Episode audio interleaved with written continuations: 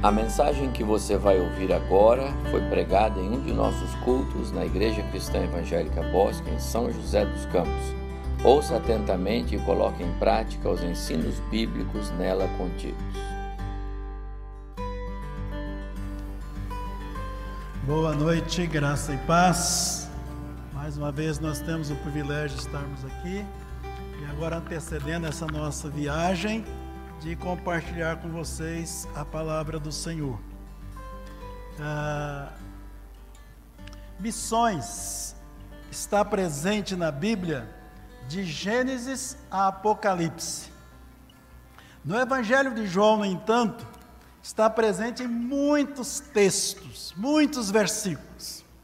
Nós tivemos que selecionar apenas um para poder compartilhar aqui hoje à noite.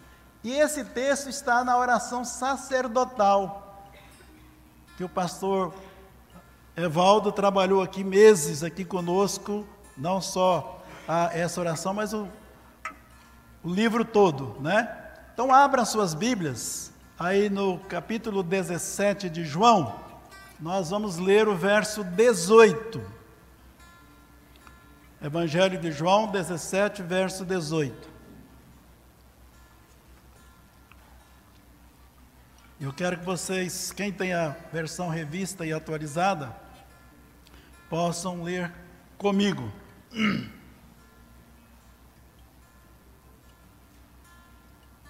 Vamos lá? Assim como tu me enviaste ao mundo, também eu os enviei ao mundo. Vamos agora de novo, juntos? Assim como tu me enviaste ao mundo, também eu os enviei ao mundo. Às vezes nós lemos a palavra de Deus, mas temos alguma dificuldade de penetrarmos a profundidade, a riqueza que o texto contém. Essa aqui é uma frase, né, que a gente precisava parar e refletir muito sobre ela. Confesso que ao longo da semana eu fui impactado com essa palavra, porque ela é muito representativa para o crescimento do reino de Deus. Jesus estava dizendo, está dizendo aqui, assim como Deus o Pai o enviou, ele concluindo o seu ministério aqui, ele faz o quê? Ele passa o bastão para frente. E ele passa o bastão aos seus discípulos que estavam presentes ali com ele, mas na própria oração aqui, quando ele ora e intercede pelos discípulos, ele diz: não apenas por esses que estão aqui, mas ele vai orar e dizer que a oração dele ele queria alcançar todos quantos viessem a crer no Evangelho. Ah, essa ideia de que Ele está aqui nos enviando, ela traz consigo o seguinte significado: é que a obra que Ele realizou aqui, que é ímpar, singular, só Ele poderia fazer, dar a vida ali na cruz, para resgatar o homem do seu pecado, reconciliar o homem com Deus, mas Ele falou assim: olha eu preciso de vocês agora que vocês anunciem o Evangelho, proclamem o Evangelho, onde vocês puderem chegar.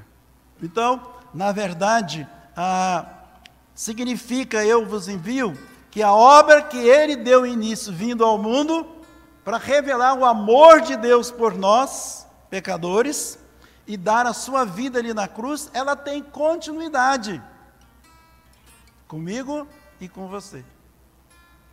Então, aquilo que vamos fazer aqui hoje à noite, essa, esse momento especial para essa igreja e para nós, é muito significativo, porque nós estamos dando continuidade à obra que Jesus começou aqui.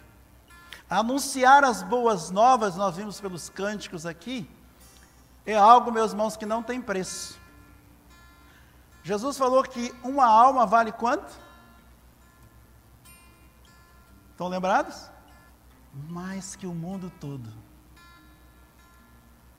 Jesus selecionou 12 pessoas, daquelas 12 pessoas, hoje nós temos bilhões de pessoas crendo em Jesus como único e suficiente Salvador. O ministério de Jesus continua através de nós e vai durar até a sua volta gloriosa. Jesus disse que as portas do inferno não prevaleceriam contra a sua igreja. Então, graças a Deus por isso, que Ele zela pela continuidade da sua obra. O Evangelho de João é singular em apresentar Jesus como Messias, aguardado pelos judeus, segundo as profecias do Antigo Testamento. Mas ele é apresentado também como Emanuel. Emanuel, que significa Deus conosco, né? Então, João foi ao longo do seu evangelho mostrando várias e importantes revelações a respeito de Jesus. E Jesus, ele é homem e um homem perfeito. Jesus tinha a ousadia de dizer: Quem me acusa de erro ou de pecado? Ninguém. Mas ao mesmo tempo ele era e é Deus. Para nossa cabeça é complicado, né? Como é que alguém pode ser duas coisas simultaneamente? Mas para Deus tudo é possível. Nós temos que entender que Ele é, ao mesmo tempo que foi um homem perfeito enquanto estava aqui, Ele também é Deus. Ele foi tentado por Satanás, e a tentação de Satanás visava destruir a Jesus. Mas Jesus resistiu a todas as suas investidas. E como é que ele fez isso? Ele fez basicamente focando no poder do, de Deus, das Escrituras, e no poder do Espírito Santo. Quando você lê ali no começo ah, de Mateus, quando fala que Jesus saiu e ele foi conduzido a um certo lugar para que o próprio Satanás pudesse se apresentar contra Jesus, quem foi que levou Jesus lá? O próprio Espírito Santo. Que coisa, hein? O Espírito Santo conduziu Jesus. Ele não foi sozinho, não foi na sua força. Ele foi na força de Deus. Ele tinha aberto mão da sua glória, do seu poder, de, da majestade, mas ele sabia que ele não poderia enfrentá-lo sozinho. Uma coisa interessante que eu aprendi estudando essa semana é que essa provação de Jesus ali, ela foi importante para forjar o caráter de Jesus. Se Jesus falhasse ali, todo o plano ia por terra. Mas Jesus foi firme, ele resistiu, e o inimigo teve que ceder. Sabe por que, meus irmãos, que Jesus fez tudo isso? Que, que eu aprendi? Jesus tinha missão e visão. Vamos aprender com Jesus? Nós não podemos viver por viver. Nós somos enviados aqui e temos um papel a cumprir aqui. E nós, Jesus, tudo que ele fez, disse que era para ser exemplo para nós. Então ele tinha missão e visão. Sua missão, ele veio buscar e salvar o homem perdido. Sua visão, alcançar com seu sacrifício na cruz, aquilo que o pastor Evaldo leu há pouco, aqui em Apocalipse, capítulo 7, versos 9, 10, 11, qualquer coisa ali, né? Alcançar uma grande multidão de todas as nações, de todas as tribos, povos, línguas, para o Senhor nosso Deus. Quando aquele dia chegar, quando nós vamos encontrar com Ele, diz que vai estar uma multidão ali e você não vai, vai ver gente de tudo quanto é lugar, né? Todas as nações. O pastor André acabou de dizer aqui que lá em Angola já não é aquela história que a gente ouve dizer lá fala português, tá? Português é só a língua oficial. A língua do coração é totalmente diferente. Na viagem ele vai trabalhar isso aí para me aprender, tá? Mas é interessantíssimo quando você pisa na África, é o seguinte: ainda que seja português, eles sabem que o domínio deles da língua é fraco, pequeno, o vocabulário deles é pequeno. Então eles encobrem essa deficiência pondo alguém para traduzir para eles. Naquela, aquele dialeto que é próprio daquele lugar. E aí sim, aí eles se sentem à vontade, porque você fala um minuto e eles gastam dois, três para explicar o que, que você falou, né? Na língua deles. Aí esse, opa, agora está tudo bem, agora, agora é com nós, né? Jesus, para cumprir seu, sua missão, procurou contextualizar para os homens na terra o que tem em abundância no céu. O que, que tem lá? Já pesquisou? Procure. Eu vi aqui, ó, amor, graça, bondade, misericórdia, harmonia, paz, submissão ao senhorio do Senhor. Lá no céu não é essa confusão que está aqui na terra, não, meus queridos. E Jesus veio para revelar tudo isso para os homens, mostrando que era necessário os homens agora fazerem uma volta para Deus, para que Deus fosse realmente Senhor na vida deles.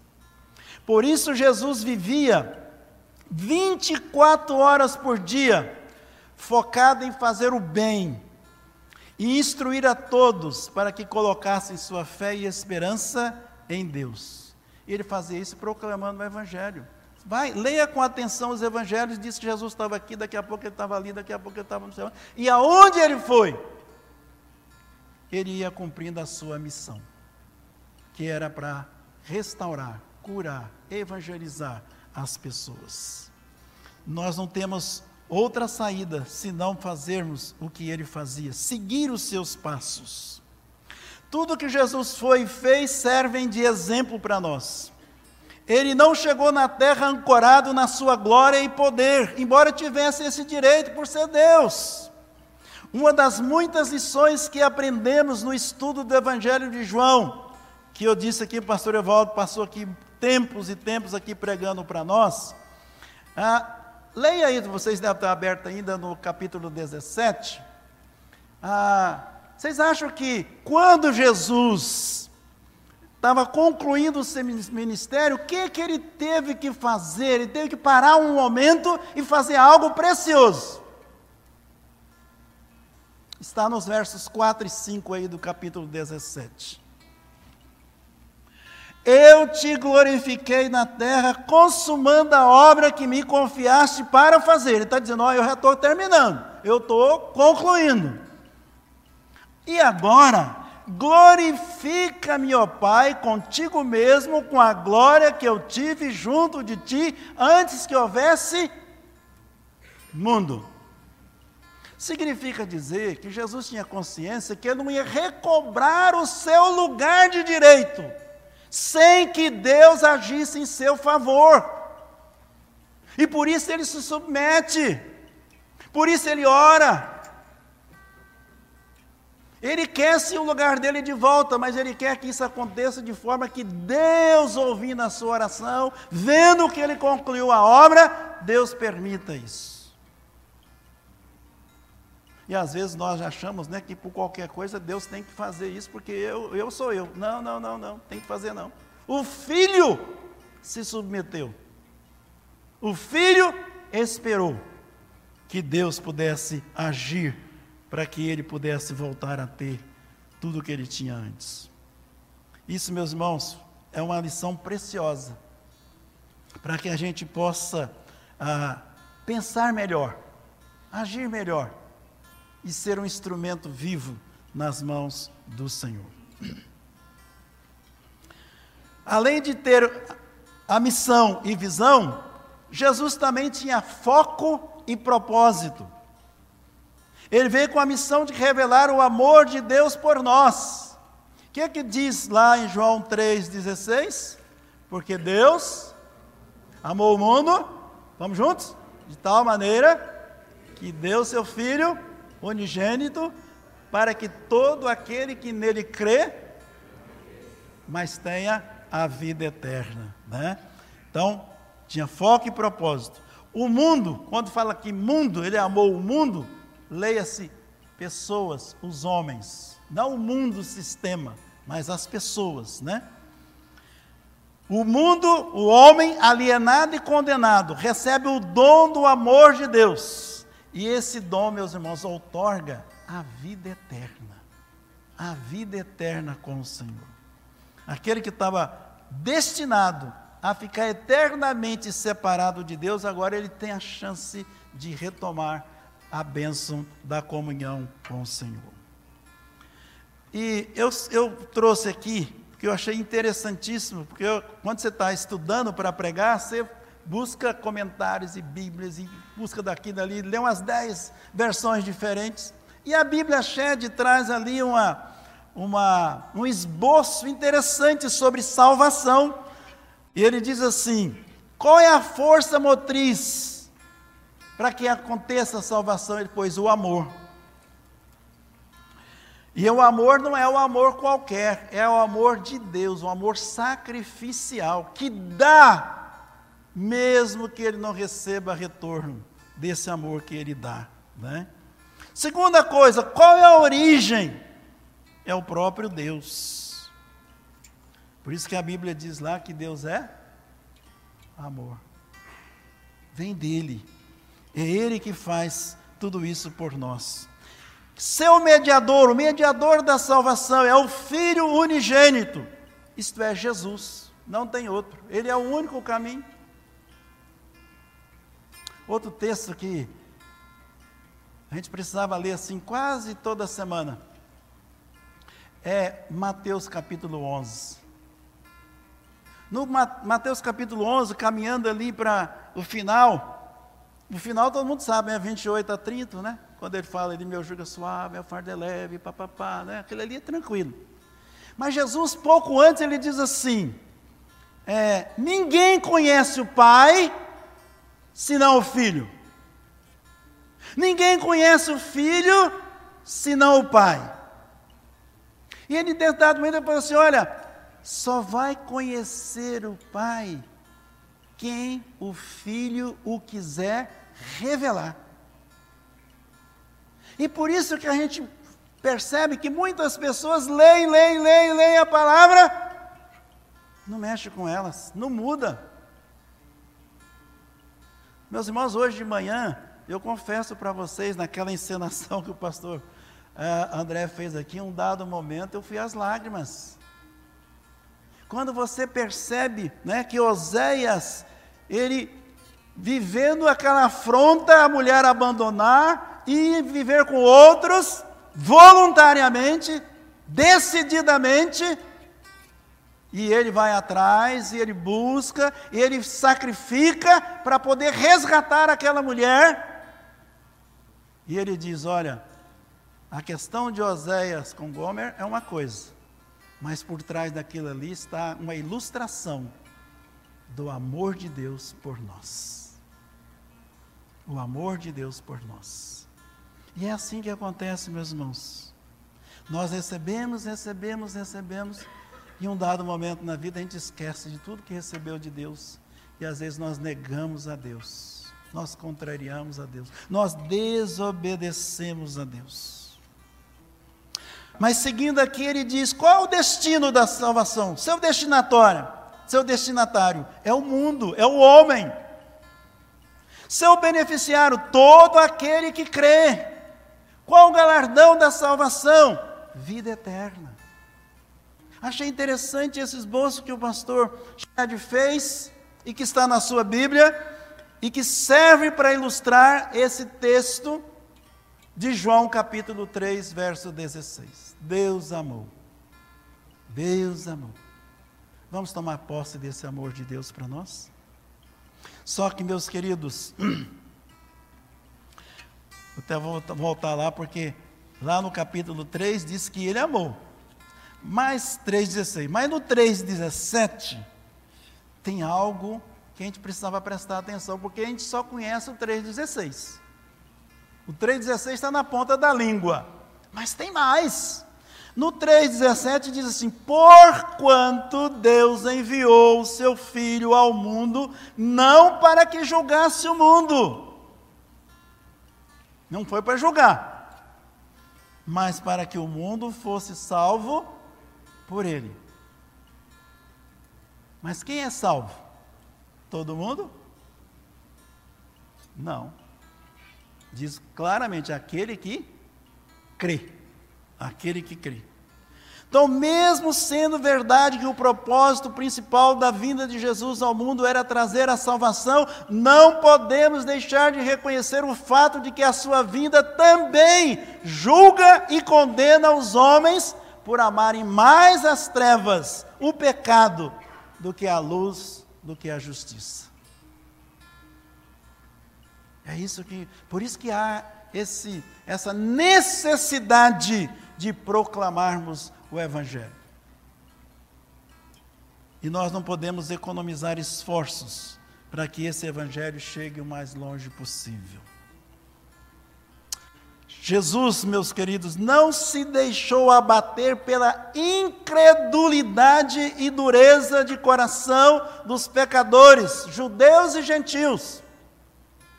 Qualquer um de nós, enfrentando o que ele enfrentou, e vendo que eles não queriam nada com ele, como é que pode? Pilatos diz assim: olha, tem um, um, ladrão aqui, um condenado aqui, e ele foi preso, ele tá, ele foi preso justamente, não tem nada de inocente lá. Tem ele e tem Jesus. Quem que vocês querem? Você imaginou eles escolheram um ladrão, um bandido? declaradamente bandido. Era para Jesus falar assim: ah, então agora chega, né? Foi o limite. Não.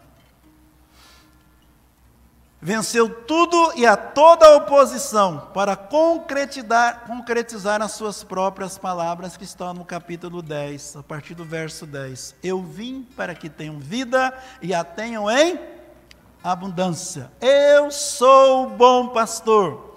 O bom pastor dá a vida pelas ovelhas. É isso que estava presente no coração, na mente de Jesus. Quando eu disse que ele tinha foco e propósito, ele não foi abandonando o barco de qualquer maneira. Mas entre os próprios discípulos, eles negaram, eles fugiram. Ah, não, agora é demais, né? Não ele permaneceu. Ele foi em frente. Jesus mostrou que o bom pastor guia as ovelhas, providencia comida, água e proteção. Nós também devemos seguir o seu exemplo e cumprir bem a missão que ele nos dá.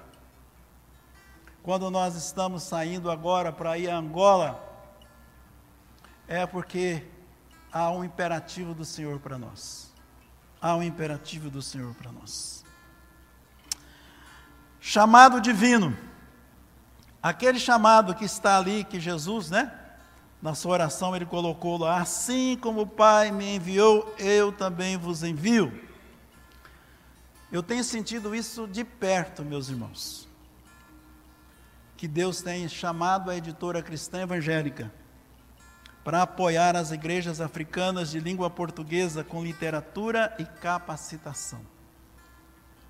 Nossa esperança é que elas possam ser fortalecidas em sua fé e sã doutrina e produzam mais frutos ainda.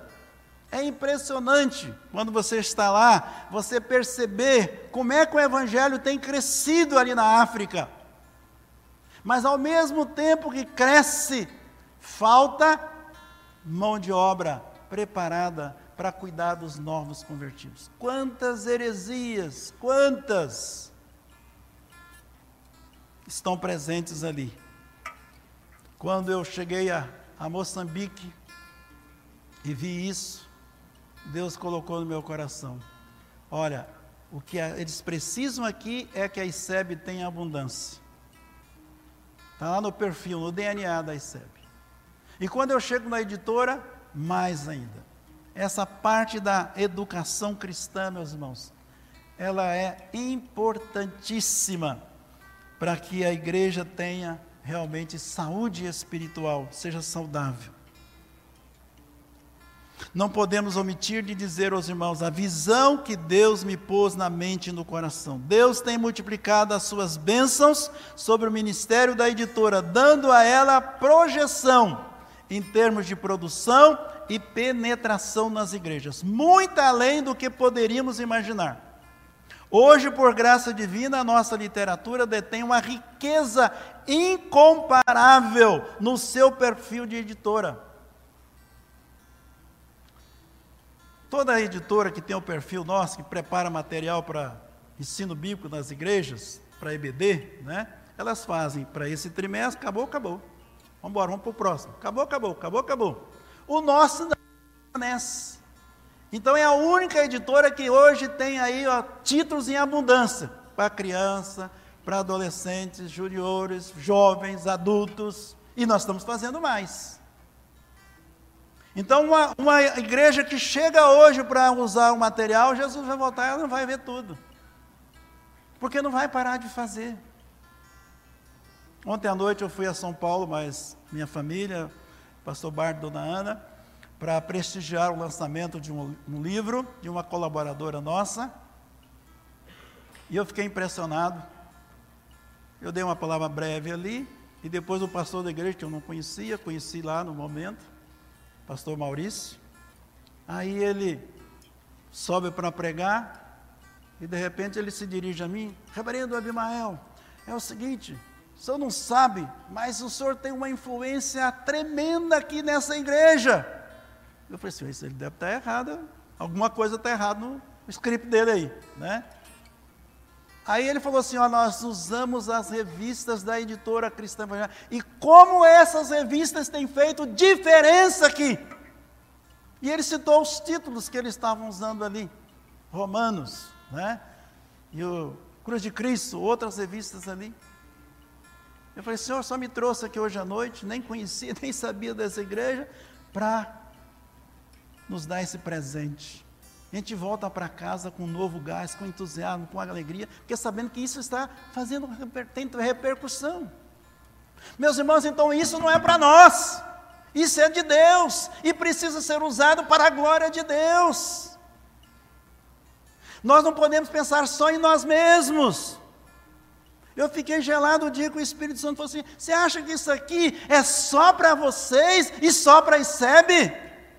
Não, meus queridos. Isso aqui é para ser gerido pensando na glória de Deus, na expansão do reino de Deus. Então nós estamos indo, não é porque, ah, é um prazer, é, uma, não, é ordem do Senhor. É obedecer aquilo que Deus tem colocado no nosso coração. E eu agradeço a Deus porque a igreja aqui tem nos apoiado, o conselho da editora tem apoiado e tem aberto as portas nós vamos lá gratuitamente para eles. Já mandamos material e vamos levar mais. Por quê? Porque Deus tem dado em abundância para nós. Eu queria chamar a atenção, não vou ler os textos, mas eu queria chamar a atenção, e sei que vocês conhecem, ah, aquilo que está lá em 2 Reis, capítulo 7, versos de 8 a 10. E de repente o exército sírio vem, invade e põe o povo ali em dificuldades. E o povo não tinha o que comer, estavam passando fome. E de repente um, os leprosos que estavam lá na, na periferia, eles falam assim: olha, não tem saída. Se nós ficar parado aqui, vamos morrer de fome. O acampamento deles está logo ali. Vamos tentar lá, ir lá e ver se a gente consegue alguma coisa? E eles vão. E quando eles chegam lá, qual foi a surpresa? Houve uma ação de Deus. E aquele exército saiu em disparada e abandonou tudo o que eles tinham. E aqueles leprosos começou a entrar numa tenda, entra na outra, foi pegando, foi pegando, foi pegando, foi pegando, foi pegando. Daqui a pouco eles falam assim: Ué, o que, que nós estamos fazendo aqui? Só nós? Nós não sabemos que uma cidade inteira está lá passando fome, está precisando ser socorrida. Nós sabemos que aqui tem comida, aqui tem tudo de bom. Eles não sabem. Ó, nosso dever é fazer o quê? Ir lá e contar para eles. Isso é base bíblica para nós sairmos, meus irmãos. Não ficarmos parados, mas irmos em frente. Isso é lá no Velho Testamento, mas nós temos aqui no Novo Testamento. O dia que eu encontrei esse texto, vamos lá abrir Atos 20, 35. E eu fiquei encantado com esse texto, porque li a Bíblia já várias vezes e nunca tinha visto essa menção em qualquer dos evangelhos. Mas de repente Paulo recebe essa revelação de Deus e ele, então, quando está aqui despedindo de uma igreja, a igreja lá de Éfeso, no capítulo 20 é a despedida dele, dessa igreja. Lá no finalzinho do capítulo 35, ele diz: Tenho-vos mostrado que em tudo, mostrado em tudo que, trabalhando assim é mister socorrer quem? Os necessitados. E recordar as palavras do próprio Senhor Jesus vocês podem ler comigo? Mas bem-aventurado é dar que receber. De novo, mais bem-aventurado é dar que receber. Como é que Paulo, né, recebeu essa iluminação para resgatar um texto que se perdeu? Então, meus irmãos, dar é mais bem-aventurado.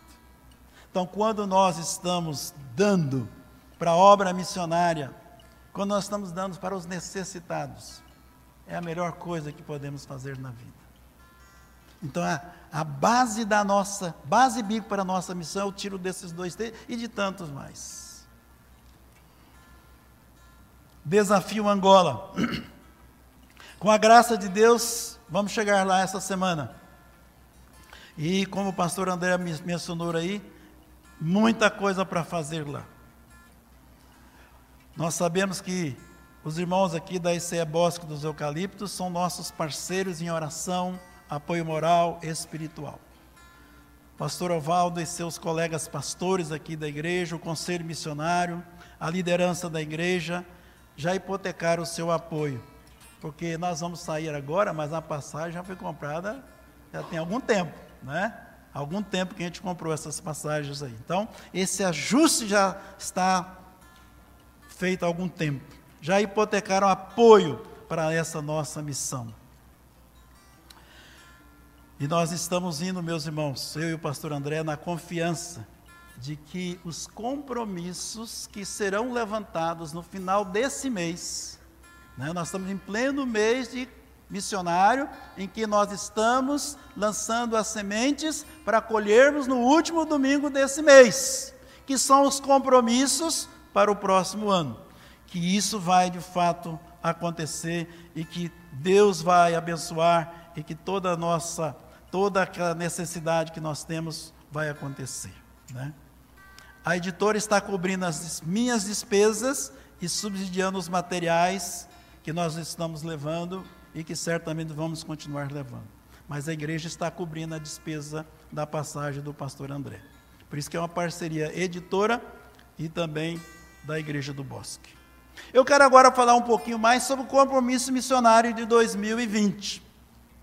A nossa esperança é que os compromissos a serem entregues esse final de ano reflita a nossa fidelidade com a obra missionária.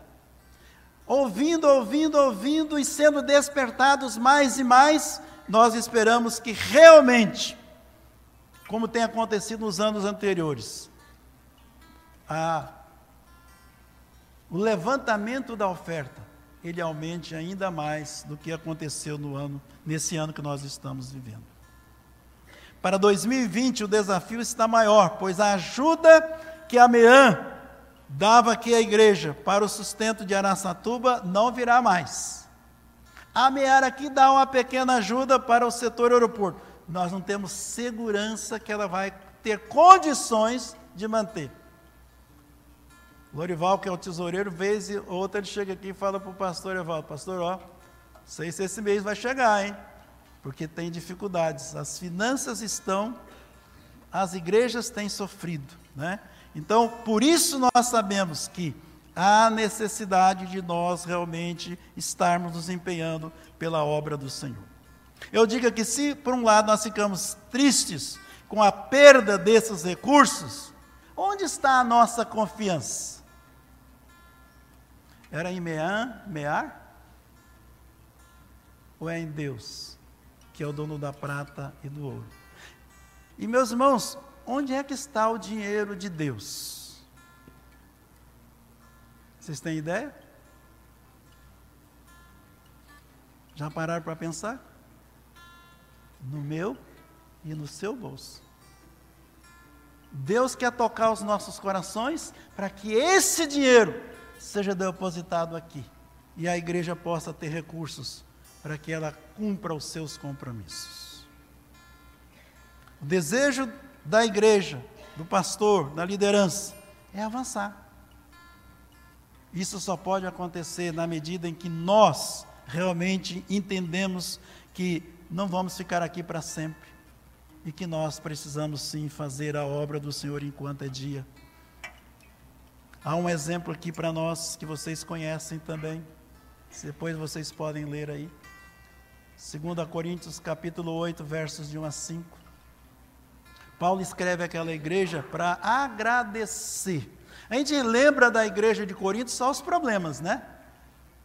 Só as dificuldades. Mas ali tem coisas preciosas também. Há um momento que Paulo para e vai dizer o seguinte: Olha, eu quero agradecer muito a vocês. Por que, que eu quero agradecer? Porque eu não pedi. Porém, vocês é que disseram para mim: ó, não deixe de receber as ofertas que nós queremos dar para a obra do Senhor, para as pessoas que precisam. Jerusalém passava uma grande dificuldade, precisava ser assistida. E Paulo pensava assim, mas logo desses aqui, esses aqui, os macedônios são pobres. Não, esses aqui vocês estão liberados, vocês não precisam contribuir diz que eles pediram com muitos rogos que eles pudessem também participar. Meus irmãos, essas igrejas aí são um espelho para nós. E sabe onde é que essas igrejas lá da Macedônia elas olharam? Onde é que elas aprenderam? Que elas também deveriam dar. Leia o texto. Mas o texto vai dizer para nós que elas aprenderam com o exemplo de Jesus. Jesus deixando tudo o que ele tinha, se despojando de tudo, vindo aqui e oferecendo a sua vida, foi espelho para eles. Aprenderam com ele e por isso elas também quiseram fazer.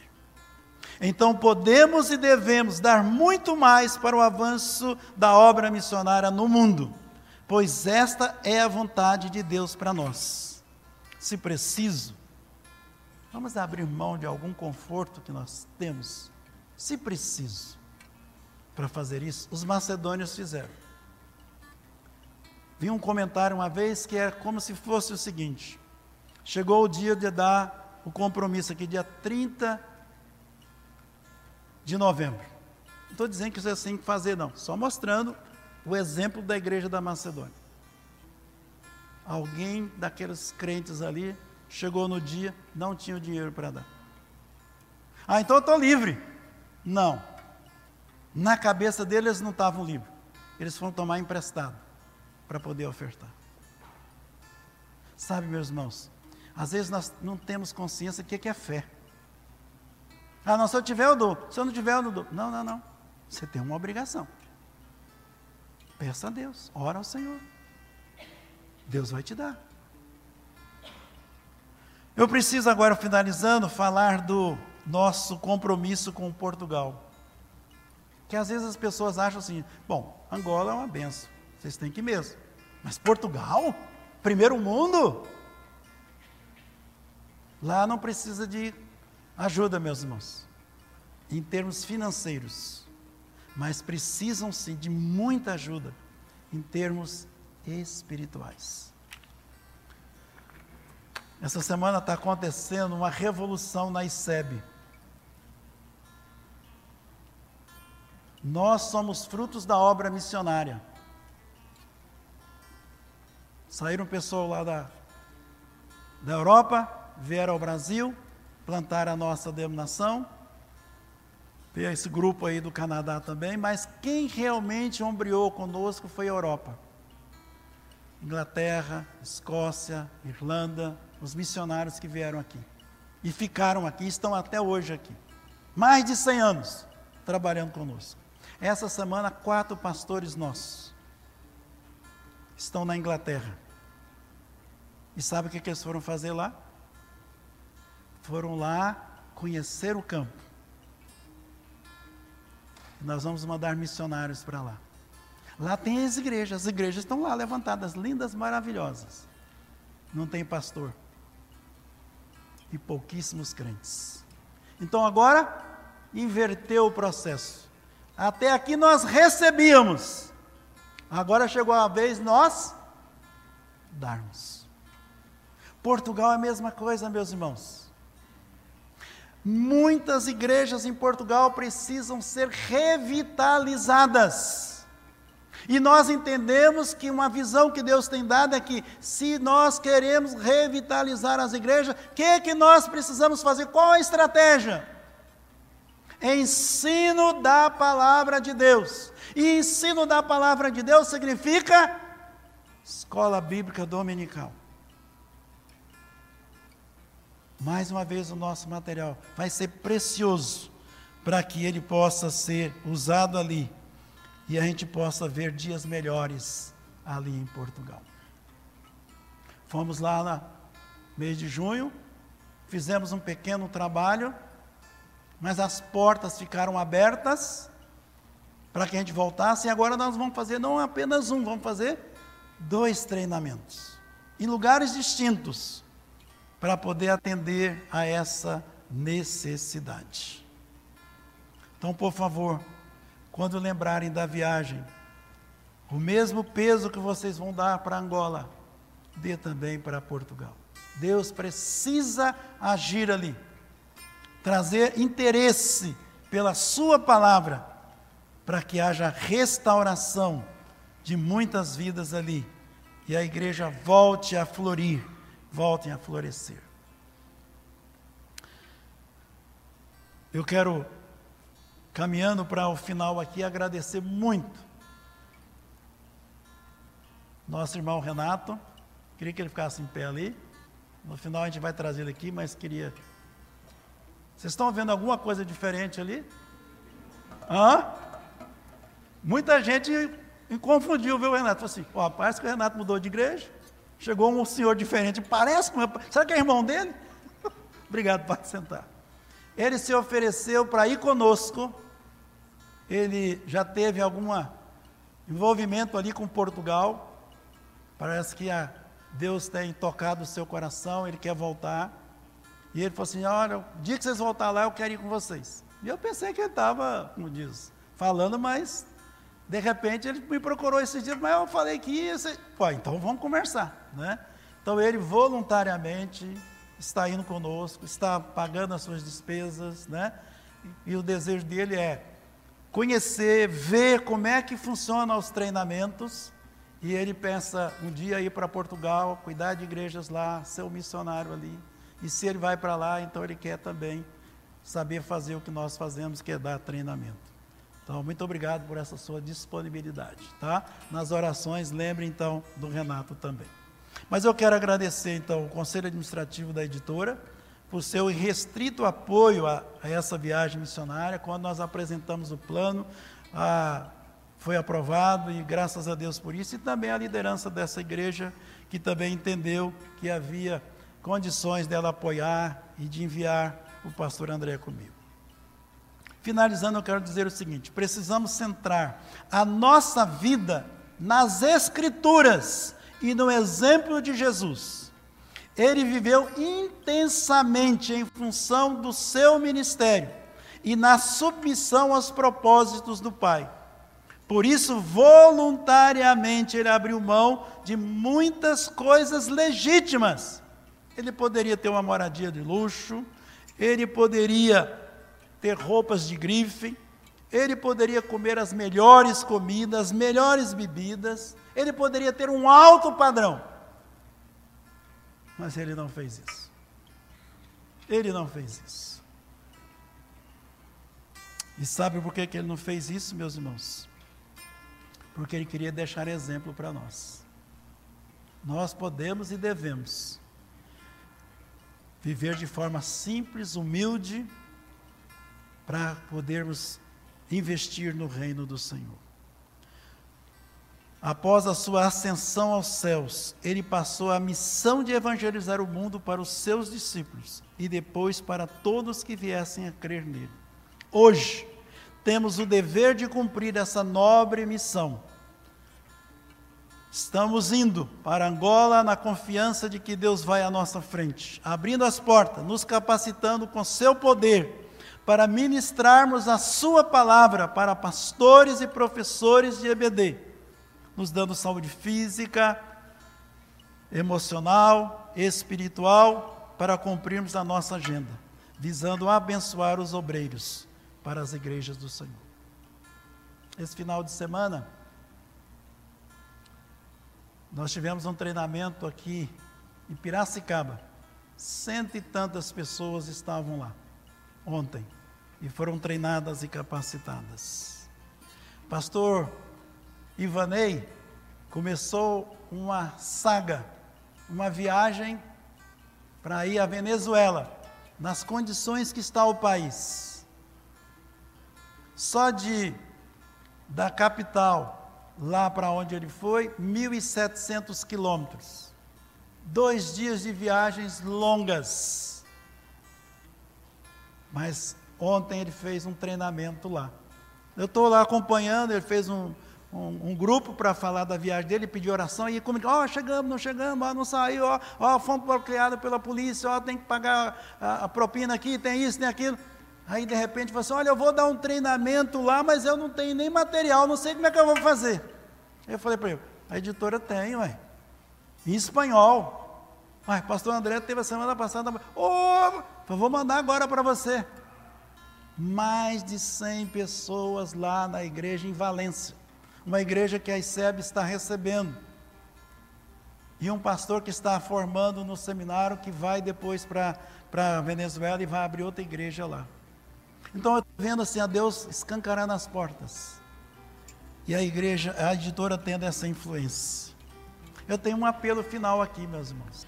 Nós estamos prontos, eu e o pastor André, a ir para Angola e Portugal em obediência a essa missão dada por Deus.